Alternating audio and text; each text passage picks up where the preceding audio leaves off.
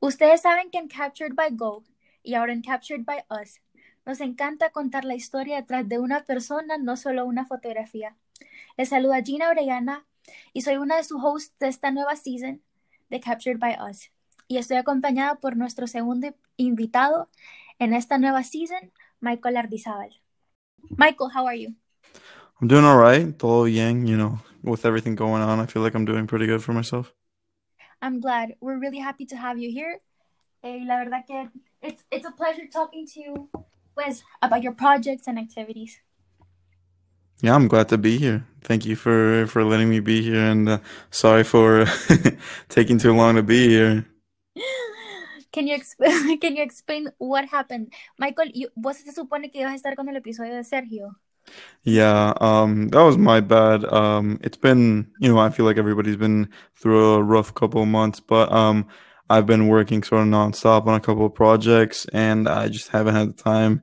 But um, now with you know Christmas break and just everything sort of uh, calming down uh, this year, I feel like I finally had the time to do it. well, we're happy to have you here, uh, Michael. We, for those that don't know you, we first uh, wanted you to talk to us a little bit about Michael Ardizábal. Third person, just tell us a little bit about yourself para las personas que tal vez no te conocen. All right, um, Michael Ardizábal es un, uh, diría, un creativo, escritor, eh, pensante, filósofo. No, no, no creo que hay término específico para encapsular todo lo que, eh, las acciones que hace. Eh, y, y sí, es como, solo es algo fluido. Una persona, una persona fluida que, que va con donde la creatividad lleve. And what, what are you, what's your biggest passion? What, what do you think drives you or inspires you the most? Um, I feel like what inspires me the most is probably storytelling, and uh, which I do through a variety of factors. Like, um, I don't really try and limit that through any artistic medium. Como puede ser fotografía, puede ser film, puede ser writing, poetry, whatever. But it's uh, you know, the aspect of storytelling for me is like what drives me. What do you think the biggest lesson that you know that passion has has taught you or that you've learned through your your creative process? Um, I feel like through like all the you know creative work I've done, I feel like something that I mean creative people forget or uh, forget to think about is um every every work is um you know one percent inspiration and ninety nine percent perspiration. Um, it, I can't remember who said that quote, but it it's always stuck with me. It's it's basically to say like you're always gonna be inspired, but that's not gonna carry you through being able to complete something or be able to get something done to completion. And it's you know the sort of the grunt work um of you know of trying to get something done y terminar algo that you have to carry through you know just brute force it no I definitely it sea i understand especially with big projects and sometimes you know it's es, es bien fácil perder motivación en medio de en medio de, de un project especially if you're not as set as as como knowing your end goal while you're while you're creating it sometimes you know the path no es tan set so I, I, I definitely agree with that. Um, it's not just having an idea, you know, it's putting the work to get it through. Have you had like could you tell us about like an experience? No say elaborate to us and tell us like, you know, this happened to me and like I could tell you like, you know, at the end of the day it's it's, it's worth it, ¿me? Como para alguien que, que tal vez que tal vez you know is going through that. They're they're having an experience where they're, you know, they might want to give up. They have like this this idea and like the the potential pero you know sometimes it's hard to get the work through especially with covid and with all limitations yeah for sure i como completamente te entiendo como it's um it's hard it, it is hard getting uh something creative done i feel like especially from like a place where we come from that um art isn't held to very high regard i'd say eh, es bien difícil, um, you know, get something done to completion, and um, you know, just being being able to go through, you know, scrutiny from society, scrutiny from public culture, you know, even self. Pero a la misma vez es como um, cuando estás haciendo un proyecto creativo, like al, al final del día, it, it comes down to, you know, a belief in self. Entonces, como siempre tenés que, you know, like, um, just have sort of a, a sense of tunnel vision of just like no matter what, you have to like get to where you have to go and get from point A to point B. E, I mean, obstacles and adversary adversary are are you know inevitable. No importa en qué situación estás ahorita en COVID. You know that's it's an add-on, pero you know you're always going to have problems when you're making something. And sometimes there are more problems than there are solutions, and there are more fires than you know how to put out. Pero a la misma vez, you you know sometimes you have to just keep going and and and even if you're not maybe satisfied with the final product you are going to get a sense of satisfaction and more than that going to learn from the experience and be able to make something better in the long run. Definitely. Oh for sure. I think that that that's a perspective that you know people that are like passionate or have like projects coming up that they you know they care about i think that like that's a perspective that they should take what's a project that you've done that you would consider your proudest of? Um my proudest I'd say um the movie that I'm currently making is I feel like the thing that I'm most proud to have out there. Well, it's not out there yet. Um, it's going to be released in April 2021, but um, I'm definitely very proud of the work I put in because uh, we uh, I uh, wrote and directed a movie and uh, co-produced. Um, it's called Roads Diverge. It's a short film, and um, it was hard. Um, That's really cool. um, I I I. I I can't thank the people who you know like uh, helped me put it together. Like it wasn't just myself but um, there was there were a lot of times where I was just like sitting there and being like, you know, these are a lot of hoops to go through and a lot of problems, and yeah. everybody sort of depending on me and my name being on it is uh, a very overwhelming thing. But um, al final del día, like getting it done and um, just like keep working at it and you know like just night and day just like you know like you know, eh, estar trabajando like nonstop on it and having people there to support you that are likewise like see you and admire that factor and they also work nonstop for you know accomplishing like a same end goal and uh, I feel like that was that experience of getting through pre-production and physical production was you know one of, I feel like one of my, the most proudest moments of this year for myself. Michael, sabes, it you know there's also something that you uh, hearing you say that is it just brought brought me como que me acordó de pues del del stereotype y del and like this como bubble that that people that como per, perceive y, y, y quieren como they want to go into the arts. I remember por ejemplo cuando un montón de mis amigos se fueron a estudiar, that they wanted to do things como very creative and, you know, siento que en, en Honduras especialmente there's this stereotype de que si te vas a ir a estudiar algo que no es, you know, being an engineer, being an architect, I don't know, being like a doctor, you're gonna te vas a morir de hambre. O sea, te vas no, a eh, completamente, pero um, you know the more i work in the industry and i i and i do work in the industry like outside of you know my own projects y um, entonces trabajando con like uh SAG union y todo eso. SAG union is for those who don't know is like the Screen Actors Guild. A lot of big actors even you know really small actors like they all work through the union y ellos son los que manejan todas las películas de probablemente todo el mundo de producción um, básicamente poniendo los reglamentos and whatnot pero they're like the head honchos.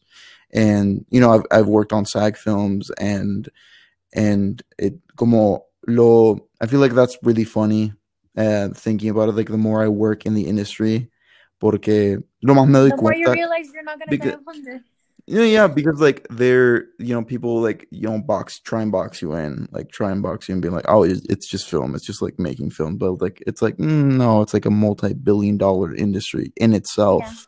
And there's like a million jobs like you could that you know some of them are difficult to get like if, like if per se like anybody that goes to film school is like yeah I want to be a director like I want to write and make my own stuff that's hard that's definitely hard it's it's it's the same as as saying I want to be the CEO of a bank. I want to be a bank owner. You know, it's Exactly. it's a very it's not I wouldn't say an unachievable goal for anybody, but I'd say it's a lot more a lot harder. but in regards to si te comienzas a dar cuenta de como las películas and how much work goes into it, and even just looking at the credits, like how many people work into it, like it's not a field it's definitely a competitive field but it's not a field where you're ever going to die of hunger i'd say. It's it's a very lucrative business and you know it's it's creatively fulfilling in very different ways.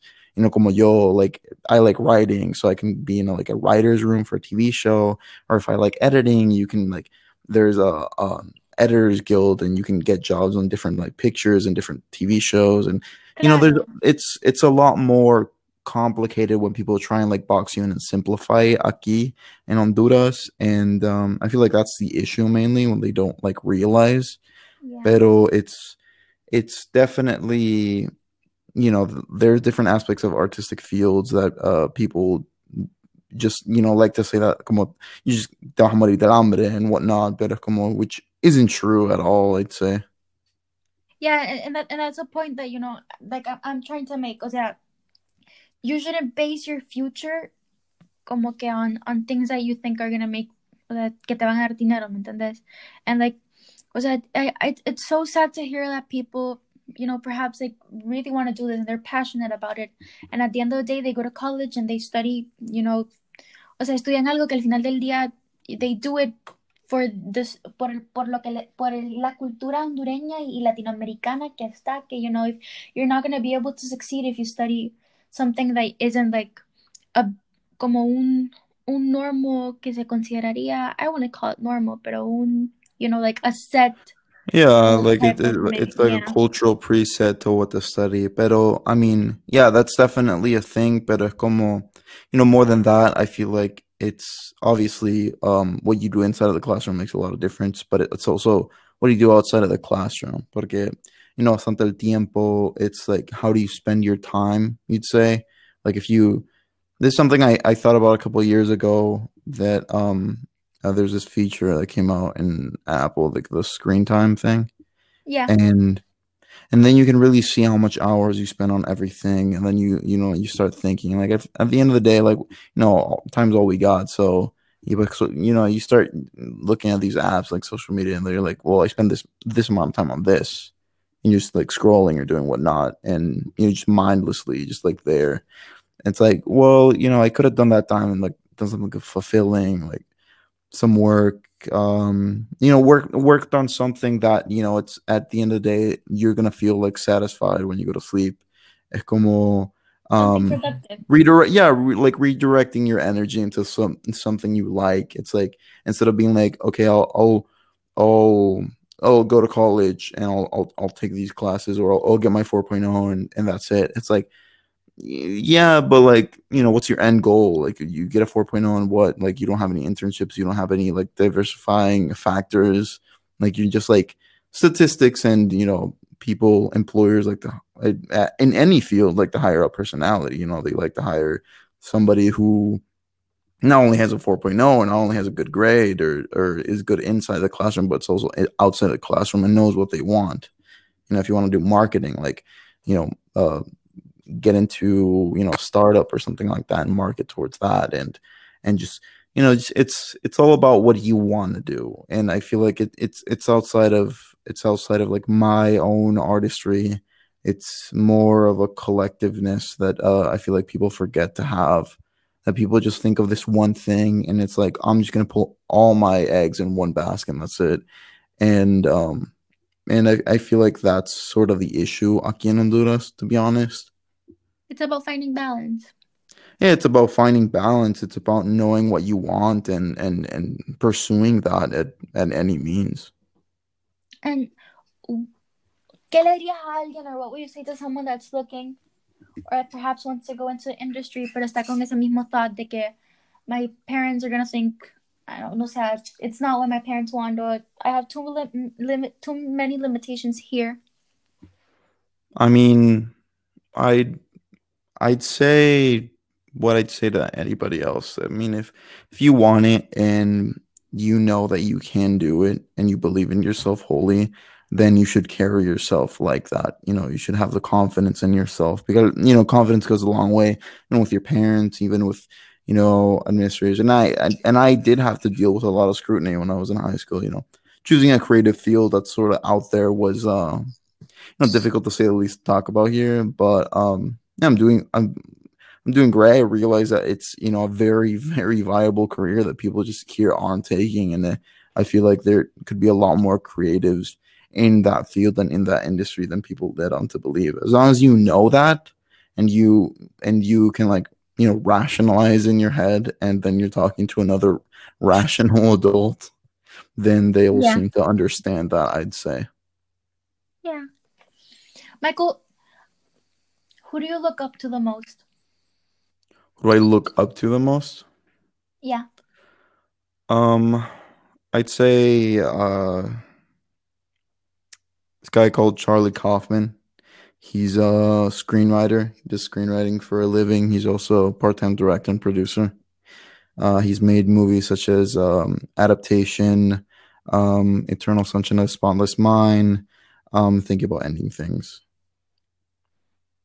Like, wh- why do you admire him so much? I feel like he he's very I mean the fact that I I also enjoy writing and I also um he's a very self-critical person but not in the way that you'd think in, in more of a what like what am I doing? Why am I doing this for? You know reasoning behind that like the philosophy of himself. And he imbues that in his work in a very like masterful way. Like and and I feel like his ability to tell a story and his ability to connect with an audience and to be able to um, express complex ideas very simply is um, an ability that he has and which is you know that a few people have and that's something that I want to acquire with my craft and you know look up to the man. That sounds sweet. You know, I, o sea, también estaba pensando, o sea, I don't know, like, I have, I'm a very curious person. O sea, siempre, one thing leads, leads me to think of another. And, you know, you were talking about how you wanted to portray that with your work, right? You know, a sense of, like, something that's, I, I don't, I can't find the word. Algo que es como, algo que es como real, ¿me entiendes? Yeah. That's, the reason why we have a Spanglish podcast because I can't communicate in one No, language. no, te entiendo, te entiendo, te entiendo. I just, uh, I feel like I'm just, just like in the this like podcast setting. I've just gotten very used to talking just in English. Como, um, me, me pasó bastante el Spanish English would like creep out, and I have to like, you know, it's fue bastante self discipline to just have this one constant stream of one language going, Yes, and it's Yes. uh hard to difícil to unclick that. te, te entiendo y me preocupa porque when I go to college, I don't know what I'm gonna do. Anyway, um, speaking about, eh, pues que tenés un podcast, can you talk to us a little bit about that? Oh, definitely. Um, I have a show uh called the Film uh, Film for Thought, uh the Film for Thought Film for Thought podcast. Uh, we're on YouTube, Spotify. Uh, we also use Anchor. We um, so I I understand sort of what you're doing. Yeah. um, yeah, it's a it's a sort of um, you know, our motto is like by film students for film students. We we sort of make um but it's it's it's honestly for everybody i'd say it's we discuss a lot of uh, stuff in the industry of entertainment um stuff that's like topical like covid related and stuff that's sort of like uh one-off things um like discussing our latest episode was on diversity race and the female perspective um discussing like female creatives and you know scrutiny in the industry in general for being a poc being a woman and and stuff like that Um, and um, yeah, I I I mm, worked on the podcast for about a year. I host it and I'm the producer for it. And um, yeah, right now we're working on uh, getting some you know new content out there like that's not podcast related and trying to expand like the Film for Thought show. And um, and yeah, it's a lot of fun. I love it. It's a lot of work, but you know, it's it's good work. Yeah, I I get it. I I mean, the, something that I like about podcasts, you know, not like speaking from my experience is like being able to connect with people. Like you know, I when when I'm trying to interview someone or when I'm having a conversation como con alguien, I as I'm always I always have the audience in mind. You know, that's why when I ask questions and I'm trying to get things, I obviously want to get like to know my guests, but at the same time, I know the type of audience that you know we've been able to build, and you know, Yeah, people, entiendo, yeah, entiendo. Yeah, yeah, definitely, and like you know, most of the people, you know, they're my age, you know, they're they're they're están empezando la U, they're like in this space que, o sea, literalmente están como yo, ¿me entiendes? You know, we're almost ready to college, we're we have no idea what we want to do in life and i feel like talking to different people you know that kind of like sort of seem to have it together kind of kind of you know gives us a sort of peace ¿me entiendes? entonces you know just that, that like that's why i'm asking you so much you know about the industry because i know that you know at least one person que tal vez ahorita está aplicando para la U you know o, o que really doesn't know what what they want to do and they kind of resonate with your thinking you know Yeah. this might be useful for them ¿me entiendes? I mean, if I if I had to say something to you know like uh people from like your age demographic that are listening and thinking about applying to college and just maybe um have anxiety about uh, you know do something creative just because of where we come from. Um, final del día, if you know that you're good at something, um, don't shy away from it because you know you are always going to be get paid for the skills you have, and this is you know across the board. This is across the board. This is any industry. It's business, marketing, banking, film, writing, drawing, whatnot. You are always going to get paid at things that you are good at and the skills that you have, and it's a lot more difficult to acquire skills that you don't want to have than you'd rather have. For say, if I want to study film and I, you know, know a lot about cameras, rather than me going to business and knowing, you know, trying to know a lot about finance.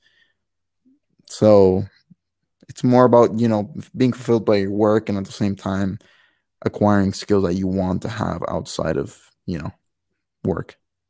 Definitely. No, it's it's better to be happy and fulfilled than, you know, pleasing everybody.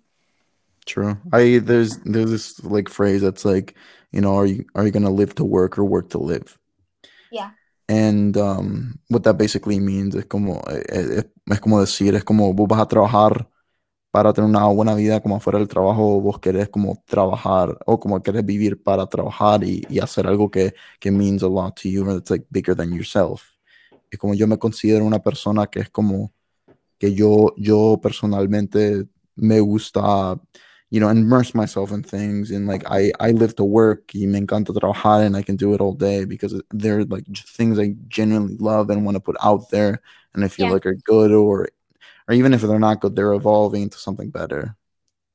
It it fulfills you. Te entiendo. Yeah.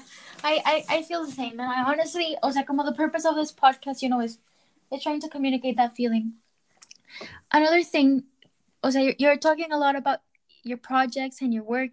We heard a little bit about, you know, this short film that you have coming up, which congratulations in order. I know that, o sea, sé que, you know, you put your effort into that and everybody that's listening to this tiene que estar pendiente de eso. Michael, Oh, thank you. Appreciate it a lot.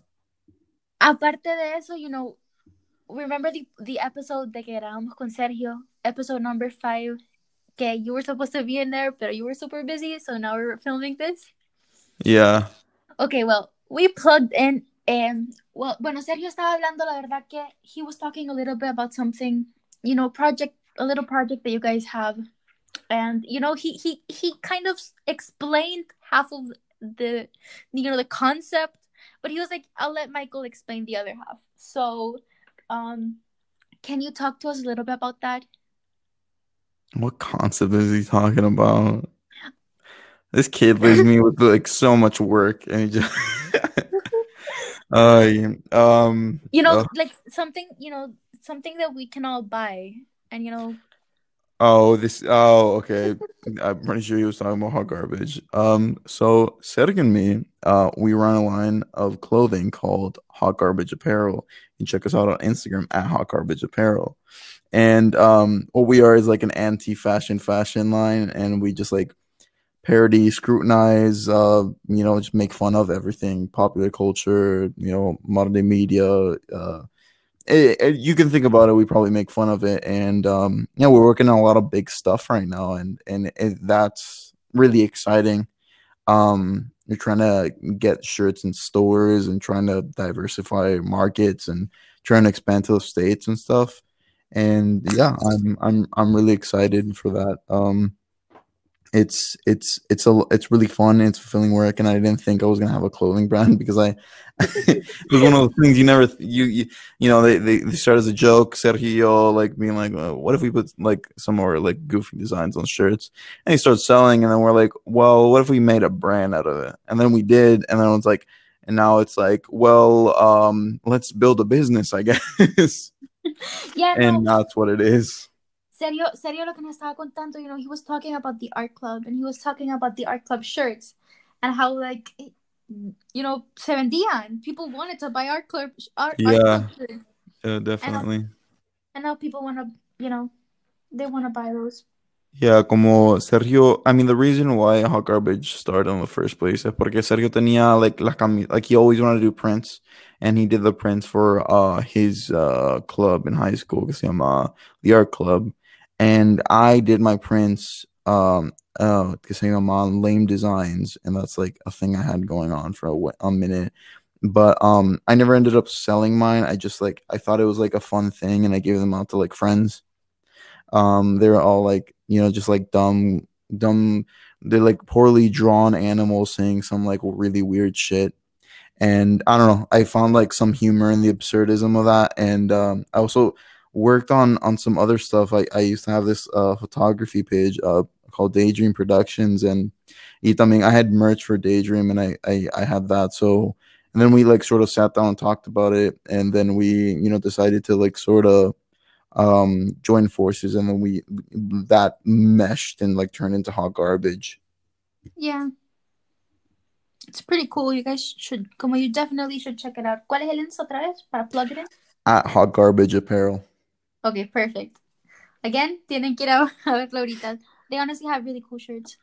Yeah, we're working on a lot of cool stuff. Like, honestamente, si están escuchando esto, like, we're there's a lot of new stuff that we're working on that I'm really excited for, and I feel like it's gonna be like really, really cool, and the people are really gonna like it. So, I mean, I can't wait. check it out. Ahí voy a estar pendiente. Michael, to wrap this up, ya como the last, I feel like I'm interrogating you, you know, like, No, no, no, not at all. I mean, like, I mean, it's it's it's really nice. It's really nice being on the other side of this. yeah, believe me. you I I appreciate it immensely. yeah, Yeah, it's it's definitely it's definitely weird, especially I mean just oh well, you know like sometimes you know you, you bring people on the podcast and they're not sort of acquainted um with like having a microphone like on their like in their face and and whatnot. But uh, um I started to do mine like to do audio and video and that's like added like a whole other anxiety to my guests and uh, like I'm just Yeah. trying to like you know, like you know, lower their defenses and be like, you know, just talk to me like a normal person. Porque como Yeah. like turn on the camera and people are like, I forgot the human. yeah, definitely. Yeah. Bueno, for the last question that, you know, I, I ask all my guests is we always, you know, analyze a quote.